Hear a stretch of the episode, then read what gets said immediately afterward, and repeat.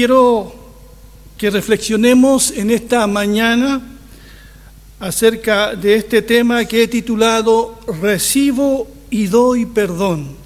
Recibo y doy perdón. Estimados amigos y amigas que me están escuchando, mi querida iglesia, sobre el perdón se, se habla mucho, pero se practica muy poco. Muchos cristianos podrían dar cátedra acerca de perdonar y cómo hacerlo, pero cuando somos las víctimas, cuando somos nosotros los que han sido heridos, ¿cómo nos cuesta perdonar? Es casi imposible vivir en este mundo y no herir y ser heridos, no ofender y ser ofendidos. Alguien se refirió a los hombres como erizos, sí, erizos, que al acercarse se lastiman, porque están recubiertos de una caparazón de espinas. Por eso es tan necesario practicar el perdón continuamente. Perdonar es una gracia de Dios, pero también es un deber de cada uno de nosotros. Somos perdonados para perdonar. Recibo y doy perdón. El perdón se recibe como una gracia y se otorga como una gracia también. Es lamentable, sí, que aceptamos con gratitud el perdón de Dios, pero nos excusamos para entregar el perdón a quienes nos han ofendido. Nos excusamos con frases como que te perdone Dios no más o quién soy yo para perdonar. Uno de los mayores desafíos que enfrentamos al hacernos cristianos, al hacernos hijos de Dios, es el de perdonar. Y es una de las mayores evidencias de que hemos sido perdonados por el Señor. El que no perdona es porque no ha sido perdonado todavía, posiblemente. Nada nos ayudará tanto a perdonar como considerar cómo nos perdona Dios a nosotros. Hay una estrecha relación entre el perdón que otorgo a otro y aquel perdón que Dios me otorga a mí. Eso lo sabemos, pero lo odiamos. Allí en Lucas 6, 36, nuestro Señor Jesucristo dijo, por lo tanto, sean compasivos, como también su Padre es compasivo. No juzguen y no serán juzgados. No condenen y no serán condenados. Perdonen y serán perdonados. Den y se les dará una medida buena, incluso apretada, remecida y desbordante. Porque con la misma medida con que ustedes midan, serán medidos. ¿Cuál es la medida de tu perdón? ¿Cuál es la medida del perdón de Dios? ¿Hasta qué punto seríamos capaces de perdonar? ¿Hasta dónde llega mi generosidad al respecto? El libro de Santiago en el capítulo 2, verso 13 dice, a los que no tienen compasión de otros, tampoco se les tendrá compasión cuando sean juzgados, porque la compasión prevalece sobre el juicio. Cuando oramos el Padre nuestro, damos por hecho que perdonamos, porque decimos las palabras de Jesús y las repetimos, y perdona nuestras ofensas, como nosotros perdonamos a los que nos ofensen. Es muy fácil repetir por costumbre rezos y oraciones, pero sin que ello nos afecte en lo más mínimo. El asunto es que no estamos muy convencidos de que Dios nos haya perdonado mucho. Nuestra deuda para con Dios nos parece pequeña comparada con la que los demás nos deben a nosotros. ¿Cuántas personas me han dicho, si supiera lo que me hizo, no me pediría que lo perdone?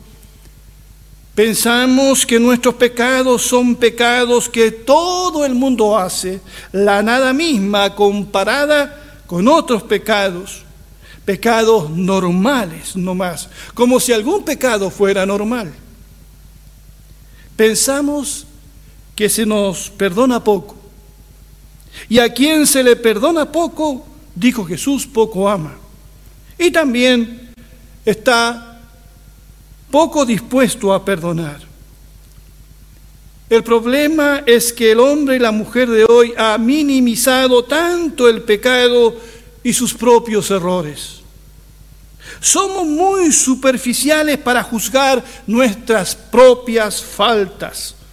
Las faltas de otros son importantes, las nuestras son poca cosa, la nada misma. Allí se ve, mis queridos, que no conocemos realmente nuestro corazón. Muchos pecados permanecen ocultos a nosotros mismos. Bien dice el Salmo 19:12, ¿quién podrá entender sus propios errores? ¿Hay alguien aquí que puede decir, yo entiendo, yo conozco mis propios errores? Y el salmista dice, líbrame de los que me son ocultos, líbrame de los errores que me son ocultos. No somos conscientes de todos nuestros pecados, por eso vemos más las faltas ajenas que las nuestras. Tenemos una capacidad increíble de autoengañarnos, excusarnos. Somos ciegos para mirar la viga en el ojo propio, pero tenemos una excelente vista, una excelente visión cuando se trata de mirar la paja en el ojo ajeno. Este es nuestro problema al perdonar como Dios nos pide. Sentimos que Dios no nos ha perdonado tanto como para otorgar ese perdón a otros. Por eso es que importante me parecen aquí recordar las palabras de David en el Salmo 139, versos 23 y 24, cuando dice, Señor, Señor, examina y reconoce mi corazón Pon a prueba cada uno de mis pensamientos. Así verás si voy por el mal camino y me guiarás por el camino eterno. Que Dios nos examine y nos permita contemplar nuestros propios pecados y ser jueces de nuestras propias faltas. Pablo decía que Cristo vino al mundo a salvar a los pecadores y él se consideraba el pecador número uno. Pero Dios había mostrado en él toda su clemencia, toda su misericordia como un ejemplo a aquellos que habrían de creer después de él. Y este mismo hombre, nos enseña en Efesios 4, 31 y 32. Desechen todo lo que sea amargura, enojo, ira, gritería, calumnias y todo tipo de maldad. En vez de eso, sean bondadosos y misericordiosos. Perdónense unos a otros, así como también Dios los perdonó a ustedes en Cristo. Así que como ven, el perdón es un regalo y se da como un regalo también. Y Dios espera que actuemos de la misma forma en que Él lo hizo con nosotros. Denantes, cuando se leyó la lectura bíblica, nuestra hermana Roxana leyó allí en Mateo 18, 23 al 35. Y es la historia de un rey que exigió cuenta a sus súbditos, a sus siervos. Y vino uno, según el relato de Cristo, que le debía una millonada. Y este siervo no pudo pagar al rey lo que le debía. Así, así que él dijo, te venderé a ti y a tu familia venderé todo lo que tienes hasta que me pagues el último peso. Pero este hombre afligido le pide misericordia, le pide paciencia, que él se lo pagará todo. El rey fue movido a misericordia y no le dio tiempo para pagar, sino que inmediatamente le pagó todo lo que le debía. Este hombre, me imagino, salió feliz de la presencia del rey, pero después se encuentra con otro que le debía una cantidad inferior. Y dice el relato que lo toma del cuello, lo, lo empieza a ahogar y a exigir que le pague lo que le debe. El hombre le pide misericordia, pero él no. Lo mete en la cárcel hasta que le pagase toda la deuda. Quienes vieron eso avisaron al rey lo que este hombre que había sido perdonado por el rey había hecho. El rey lo manda a llamar y le dice, eres un hombre malvado. Te perdoné a ti una inmensa deuda y no fuiste capaz de perdonar algo más pequeño.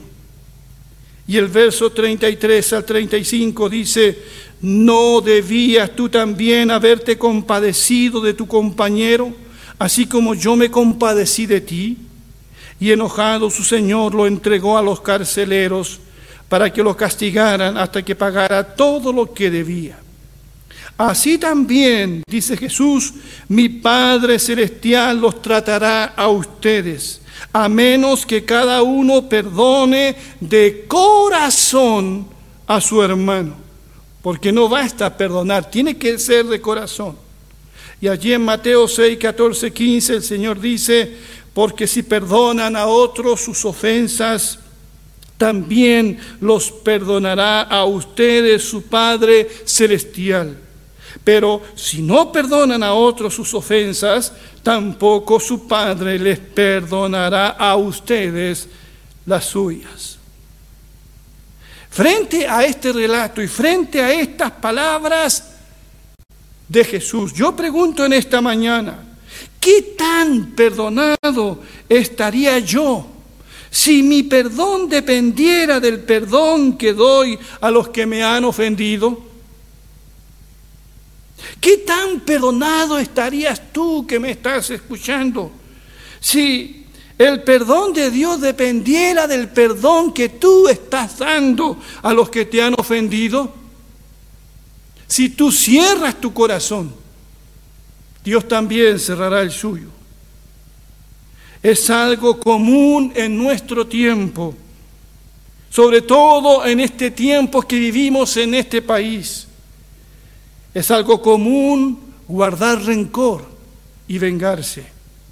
La práctica del perdón no forma parte de nuestras vidas.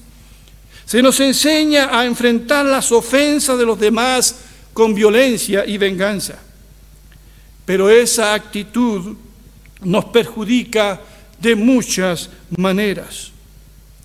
Los efectos de no perdonar afectan nuestra calidad de vida afectan nuestra salud, nuestra convivencia.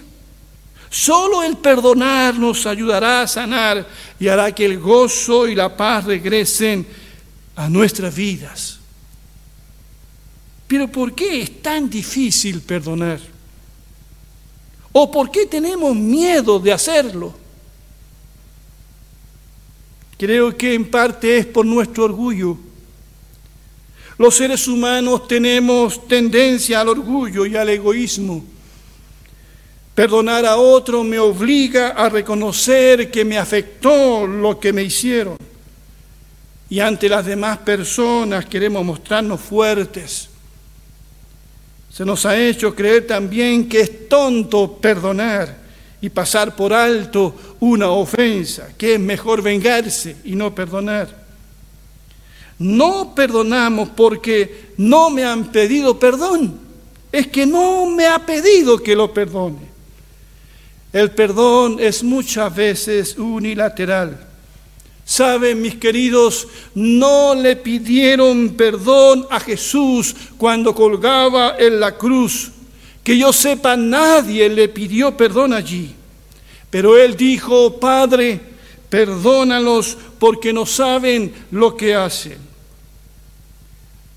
Otros no perdonan porque piensan que están obligados a restablecer la confianza y la relación con la persona ofendida. Saben, el perdón no significa confiar de nuevo. No significa restaurar una relación si no hay arrepentimiento. El perdón, como alguien dijo, no es un pretexto para que un abusador se aproveche de su víctima, por ejemplo. Ojalá con el perdón venga la reconciliación y la sanidad con el otro. Ojalá se restaure una relación. Pero cuando eso no sea posible, igual tenemos que perdonar y sacarnos ese peso de encima y hacer lo que Dios nos pide. Otros no perdonan porque no sienten perdonar. Usted va a tener que esperar toda la vida sentir perdonar, porque quizás nunca sentirá perdonar. Tenemos que movernos en obediencia a la palabra del Señor. Muchos cristianos son guiados por sus sentimientos más que por la palabra de Dios. No perdonamos porque lo sentimos, sino porque obedecemos al Señor en su palabra. Se nos hace difícil también perdonar porque no hemos sido perdonados. Y quien siente que sus pecados no han sido perdonados no puede dar lo que no conoce, no puede dar lo que no ha experimentado en su propia vida. Estimado amigo y amiga, el regalo que Dios más quisiera darte no es lo que la gente le pide a Dios en los chats. No, es algo mucho más grande. La bendición más grande que Dios quiere darte a ti y a mí es el perdón de nuestros pecados. ¿Recuerdan cuando trajeron a Jesús un paralítico, un hombre discapacitado? Jesucristo apenas lo vio, le dijo, Hijo, tus pecados te son perdonados. Antes de decirle, toma tu lecho y regresa a tu casa, le dijo, Hijo, tus pecados te son perdonados, porque la necesidad más apremiante de ese joven de ese hombre discapacitado era recibir el perdón de sus pecados. La Biblia dice que si confesamos nuestros pecados, podemos confiar en que Dios, que es justo, nos perdonará nuestros pecados y nos limpiará de toda maldad. El perdón de Dios, perdonar a quienes nos han ofendido, en nuestra mayor necesidad. Se cuenta que la filósofa y novelista Tea Margarita Lasky, poco antes de su muerte en 1988, dijo, lo que más le envidio a ustedes los cristianos es el perdón yo no tengo nadie que me perdone. Todos queremos saber que somos perdonados por todo lo que hemos hecho mal, por todos los errores que hemos cometido. Pero esta mujer sentía culpa en su interior. Pero en ese universo sin Dios que ella había creado en su mente no había nadie que le extendiera ese perdón tan anhelado. Pero amigo, amiga, hermano y hermana, existe un Dios, un Dios en el cielo, un Dios que es santo, un Dios que es justo, pero que también perdona por gracia y misericordia a todos los hombres y mujeres que creen en Él y se arrepienten de sus pecados. La Biblia dice que Dios es quien perdona todas nuestras iniquidades y bajezas. Margarita Lasky no creía en Dios. Yo no tengo a nadie que me perdone, pero tú tienes quien te puede perdonar. Es nuestro gran Dios quien permitió que su Hijo Jesucristo fuera a aquella cruz a dar su vida por cada uno de nosotros. El Salmo 130 en el verso 3 y 4 dice, Señor, Señor, si tuvieras en cuenta la maldad, ¿quién podría mantenerse en pie? Pero en ti encontramos perdón para que te honremos. Pero en ti encontramos perdón. Mi querido amiga, amiga, hermano, cuando recibas el perdón de Dios, te sacarás un enorme peso de encima. Volverá la paz a tu vida, no volverá de otra manera a menos que te hayas reconciliado con Dios. Estoy hablando de la paz verdadera, a menos que te hayas reconciliado con Dios por medio de su Hijo Jesucristo. Y serás libre para perdonar también a otros. Que Dios les bendiga y que esta palabra pueda seguir hablando a tu vida y a tu corazón. Me gustaría orar por ustedes. Allí donde están, inclina tu cabeza. Si es posible, cierra tus ojos como una forma de concentrarte